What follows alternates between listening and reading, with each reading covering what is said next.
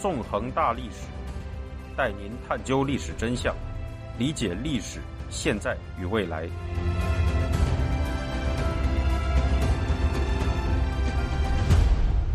大家好，欢迎大家收听《纵横大历史》，我是主持人孙成。今天我们将继续进行韩战系列节目。在之前的十九讲中，我们讲述了韩战的起源及韩战停战谈判开始前的战况，也回顾了停战谈判在一九五一年七月开启时的情形。今天我们将进行第二十讲“血染山岭”，带您回顾韩战停战谈判开始后双方进行的首次大规模山地战。一九五一年九月十三日上午七时。在三八线北面的群山中，美国第十军第二师第二十三团两个营的官兵对两处分别名为八五幺高地和九三幺高地的陡峭山头发起了进攻。这一天，战场上空千云低垂，美军战机无法为地面部队提供空中支援，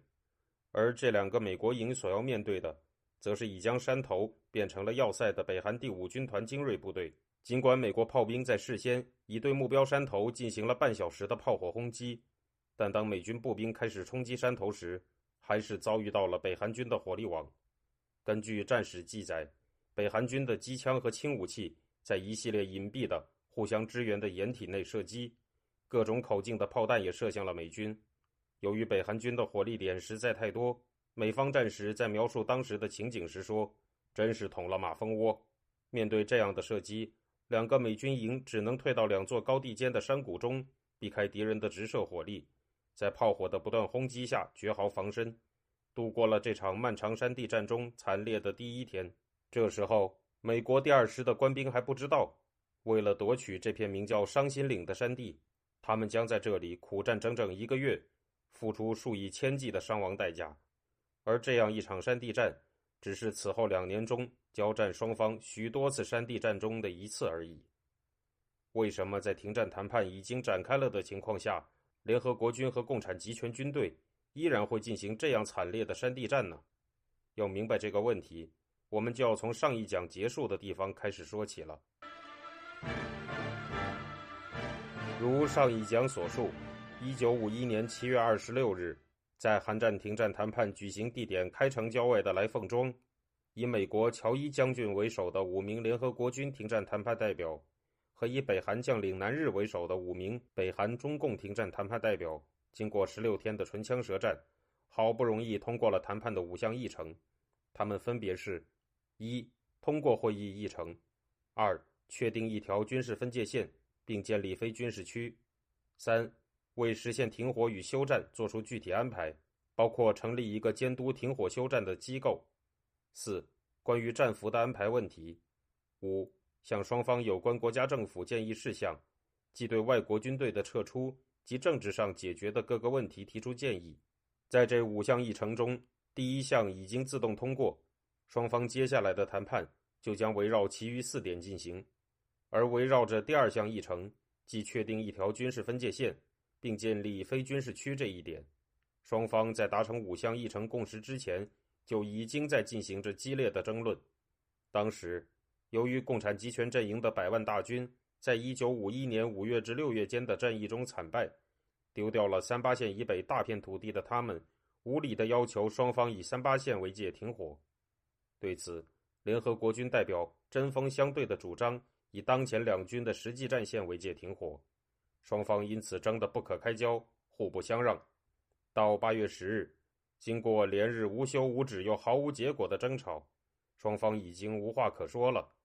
在这一天，双方代表一言不发的隔桌对坐，竟然就这样在沉默中度过了两小时有十一分钟的时间。就在谈判陷入僵局之际，一连串出人意料的事情发生了。早在谈判开始后不久的七月十四日，双方便将以开城为中心半径五英里的圆形区域划为中立区。在其中只能部署少量担任军事警察的中共北韩士兵，然而仍然有一些反共的韩国平民组成的游击队在当地活动着。八月十九日这天，一队中共军警在中立区巡逻时遭到了韩国游击队的袭击，一死一伤。共产集权阵营立即抓住了这点，大做文章，对联合国军代表大加指责，并于八月二十二日夜晚在中立区内伪造了一处爆炸现场，称联合国军的飞机无端轰炸了谈判会场。由于那处爆炸现场伪造的过于拙劣，联合国军方面很快就识破了这起阴谋，并拒绝为这次子虚乌有的轰炸承担责任。不过，共产集权阵营还是以这次事件为借口，在同一天宣布终止停战谈判。双方好不容易才开始进行的停战谈判，就这样在共产集权阵营的无理取闹下，陷入了完全的停顿。如此前所述，韩战停战谈判的开启，明明是因为共产集权阵营在他们的第五次战役中遭遇了惨败，不得已向早已有新谈判的联合国军进行求和。为什么在这时，他们又不惜制造事端，单方面终止了谈判呢？从斯大林和毛泽东的来往电文中，我们可以看出其中的一些端倪。一九五一年八月二十七日，毛泽东致电斯大林，表示。敌人在朝鲜停战谈判中，因军事分界线问题相持不下，便采取了连续的挑衅行动，并说八月十九日中共军警遇袭事件的起因是敌人换上了伪装，袭击了我们在开城中立地区的军事警察部队。八月二十二日的所谓轰炸事件，则是敌机对开城中立地区投掷了九枚炸弹，向我代表团居住的房屋射击，因此。中共北韩方面宣布暂时停止谈判，且在得到满意的答复以前，不准备恢复谈判。毛泽东还在电报中说，这样做的好处是可以在停会期间与敌人进行宣传战，进而揭露敌人厚颜无耻的挑衅行为，从而迫使联合国军方面主动要求恢复谈判，将主动权掌握到共产集权阵营的手中。对于毛泽东的电文。斯大林代表苏共高层在两天后进行了回复，说：“我们同意您对目前开城谈判情况的评价和你们的立场。”这样一来，在意外事件和共产集权阵营的胡搅蛮缠下，陷入僵局的停战谈判首次中断了。随着这次中断而来的，则是一连串异常惨烈的山地战斗。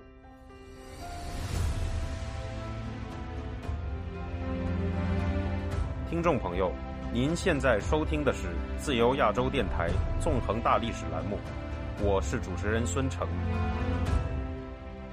在停战谈判陷入僵局、即将终止之时，联合国军就已经在战场上恢复了攻势，力图用战场上的进展迫使共产集权阵营在谈判桌上让步。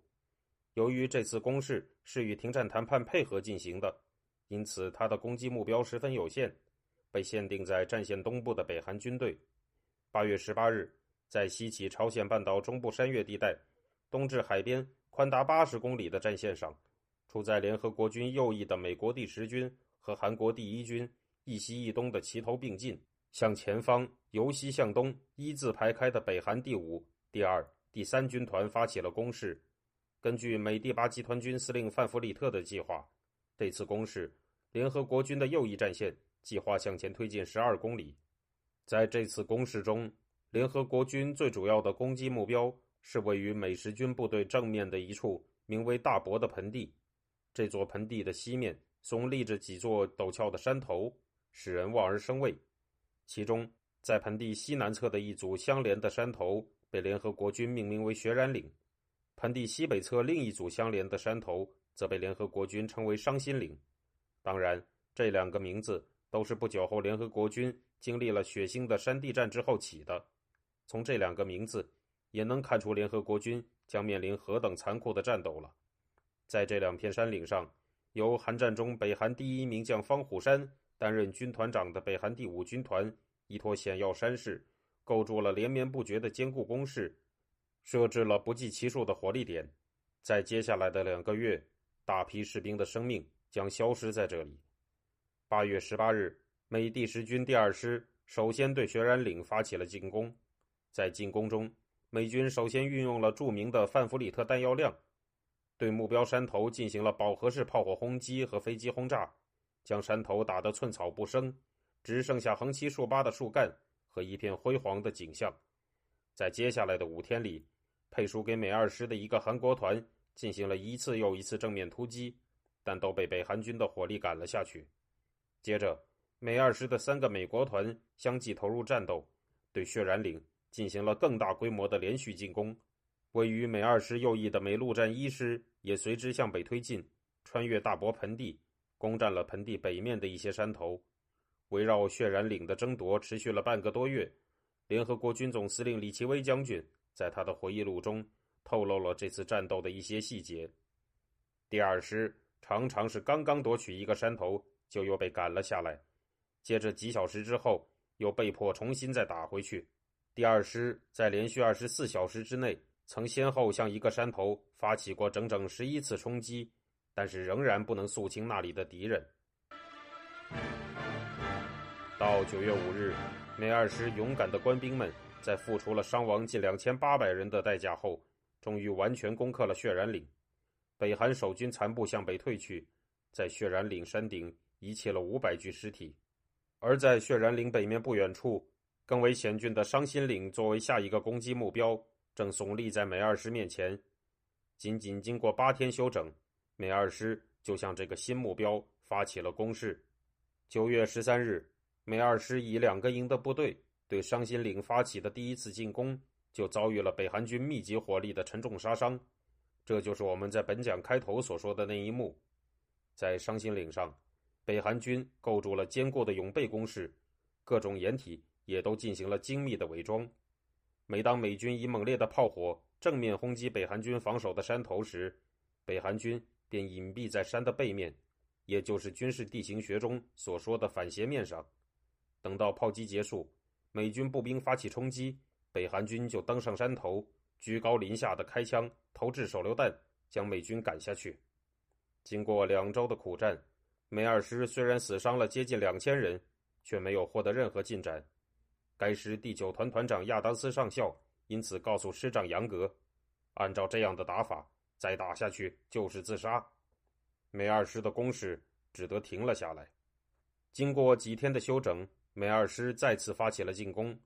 这一次，该师组织起一支坦克部队，从西面的河谷绕过伤心岭，重创了在那里进行协防的中共第六十八军一部，并成功切断了伤心岭后方的补给线。十月十三日，配属给美二师的法国营终于肃清了伤心岭的最后一个山头。在这次战斗的最后阶段，防守山头的北韩守军进行了堪比太平洋战争中守岛日军的困兽之斗。不是被打死，就是被打伤，没有一个投降的。在付出了伤亡三千七百多人的代价后，美二师终于攻克了伤心岭。在整场战斗中，北韩中共军队单是遗弃在战场上的尸体就有一千四百七十三具。在为期近两个月的山地血战中，美二师勇敢的官兵们尽管相继攻克了血染岭和伤心岭两座天险，却付出了战死及失踪一千四百二十一人。负伤五千零九十六人，总计损失六千五百一十七人的沉重代价。北韩中共联军单是遗弃在战场上的尸体就有约两千具，由此可以推测，北韩中共军队在这两场山地战中的死伤还在美二师之上。在一九五一年九月至十月间，联合国军在东线的其余各部也经历了规模相对较小的战斗，总体成功的向前推进了十二公里。在同一时期的西线，联合国军也攻下了敌人据守的多处高地。这样，到一九五一年十月中旬，联合国军的攻势便以惨胜落下了帷幕。然而，这样的战斗虽说是胜利，但联合国军在付出了数以千计的死伤后，却仅仅得到了一些被鲜血染红的荒凉山头。在这其中，又以血染岭和伤心岭两次惨烈的战斗，尤其使人印象深刻。另一方面，对共产集权阵营来说，残酷的山地消耗战和联合国军的进攻决心，令他们感受到了恐惧。这样，在十月二十五日，流够了一轮鲜血的交战双方又回到了谈判桌前。双方在这一次新选定的谈判地点，拥有一个至今都闻名世界的地名——板门店。